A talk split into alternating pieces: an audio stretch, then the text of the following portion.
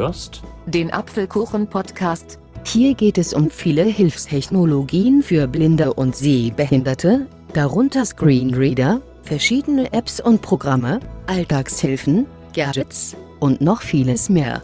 Viel Spaß!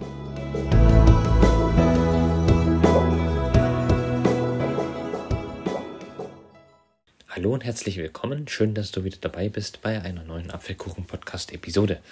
Am Mikrofon ist Aaron Christopher Hoffmann und in der heutigen Folge möchte ich dir zeigen, wie du unter dem Betriebssystem Windows einen USB-Datenträger formatierst.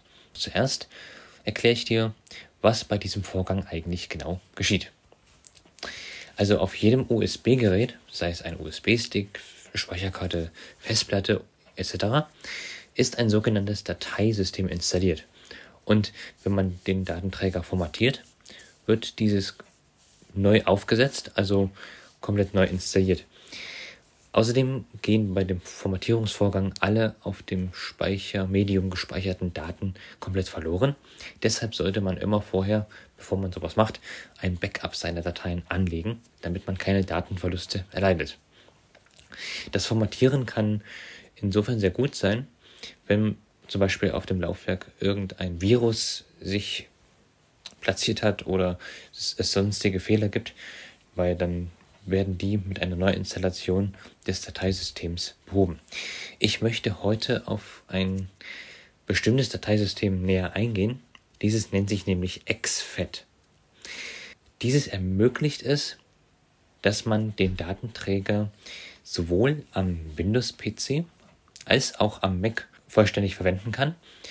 Die meisten Festplatten, die es im Handel zu erwerben gibt, werden mit dem Windows-typischen NTFS-Format geliefert. Das Problem ist, dass man, wenn man einen Mac hat, dieses Format nur lesen kann. Also man kann nur Daten auf dem Datenträger einsehen, aber keine speichern. Deshalb gibt es dieses XFAT-Format. Dieses ermöglicht es auch Mac-Benutzern, Dateien auf die Festplatte oder den USB-Stick zu speichern. So, und in dieser Folge möchte ich dir zeigen, wie du deine Festplatte oder deinen USB-Stick unter Windows entsprechend formatierst. Ich wiederhole es nochmal. Bei diesem Vorgang gehen alle Daten, welche ihr vorher auf dem Stick oder der Festplatte gespeichert habt, verloren. Deshalb sichert sie vorher, sonst gibt es Datenverluste. Wir gehen jetzt mal davon aus, dass ihr das gemacht habt. Ich starte mein NVDA und dann geht es auch schon gleich los. Folder View. So, als erstes geht ihr auf euren Desktop mit Windows-Taste und D, dann drückt ihr Tab, Startschalter. Enter Startfenster. und nun hat sich ein Suchfeld geöffnet und da gebt ihr dieser PC ein, Dieser PC. App. wird schon vorgeschlagen, Enter. Dieser PC. Fenster. Jetzt sind wir in so einer Art Benutzerverzeichnis, wo wir jetzt hier verschiedene Ordner haben. Element. Desktop. Bilder. Desktop. Dokumente. Download. Musik. Videos. Geräte und Laufwerk. Die werden interessant, die Geräte und Laufwerke. Da sucht ihr jetzt euren Datenträger aus. Kingston. Des Der ist es nicht. Elements. ESMA. Ja, genau, der ist es. Wenn ihr ihn gefunden habt, geht ihr in das Kontextmenü oder macht einen Rechtsklick, wie auch immer. Kontextmenü. Dann öffnet sich das Kontextmenü. Ihr navigiert runter bis zum Punkt Formatieren. BitLock Automat mit Microsoft Defender übt Zugriff gewähren Vorgänger in Bibliothek an Start an nach gelöschten Daten formatieren. Oh. Genau. Formatieren, Enter. Elements E-Smiley formatieren Dialogfeld. Und wir stehen hier zuerst auf dem Button Starten. Das machen wir noch nicht. Wir tappen uns mal so ein bisschen durch, was wir hier so für Optionen haben. Schließen Schalter Alt Speicherkapazität Kombinationsfeld 1 81 T reduziert Ja, da ist die Speicherkapazität. Dateisystem Das ist wichtig, das Dateisystem. Ein Kombinationsfeld. Da müssen wir jetzt XFAT auswählen. Exfeld Da haben wir es. So, Größe der Zuordnungseinheiten das können wir ignorieren. Gerätestandards wiederherstellen Schalter Alt plus W. Volumebezeichnung. Einge Da ist, ähm, das ist der Name, wie die Festplatte oder der USB-Stick heißen soll. Ich lasse den jetzt mal so. Formatierungsoptionen Gruppierung. Die sind nochmal interessant. Also es gibt hier eine Schnellformatierung. Da geht der Formatierungsvorgang entsprechend schneller. Aber es gibt auch die, na wie heißt sie? Starten, Schalt, Schließen, Format. Starten, Schalt, Formatierungsoptionen Gruppierung.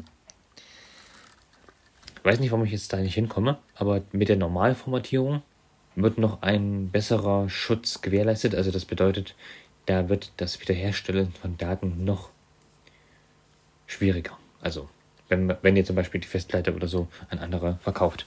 Ich weiß nicht, warum das jetzt hier nicht angezeigt wird. Ich lasse das mal bei der Schnellformatierung Starten, Schalter, und klicke auf Starten.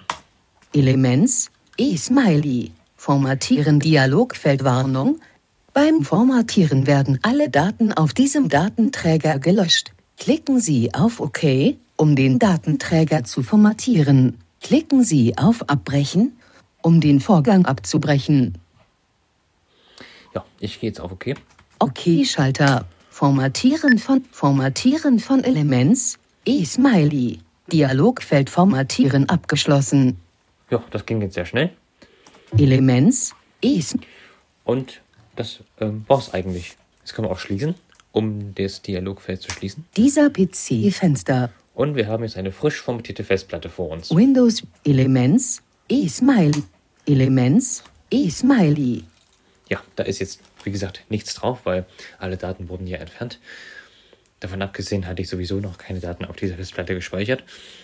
Aber jetzt könnt ihr sie eben auf Windows und macOS verwenden. Das finde ich sehr gut. Und in der nächsten Folge zeige ich euch, wie ihr so eine Festplatte am Mac formatiert. Da geht es nämlich über das Festplattendienstprogramm. Alles klar, ich hoffe, euch hat der Podcast gefallen. Und dann hören wir uns bald in der nächsten Folge wieder. Bis bald, sagt Aaron Christopher Hoffmann.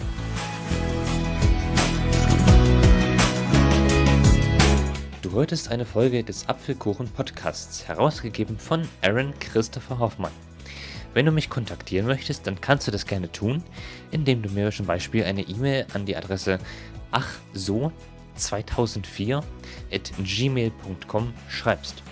Ich bedanke mich für dein Interesse und würde mich sehr freuen, wenn du auch das nächste Mal wieder mit dabei bist.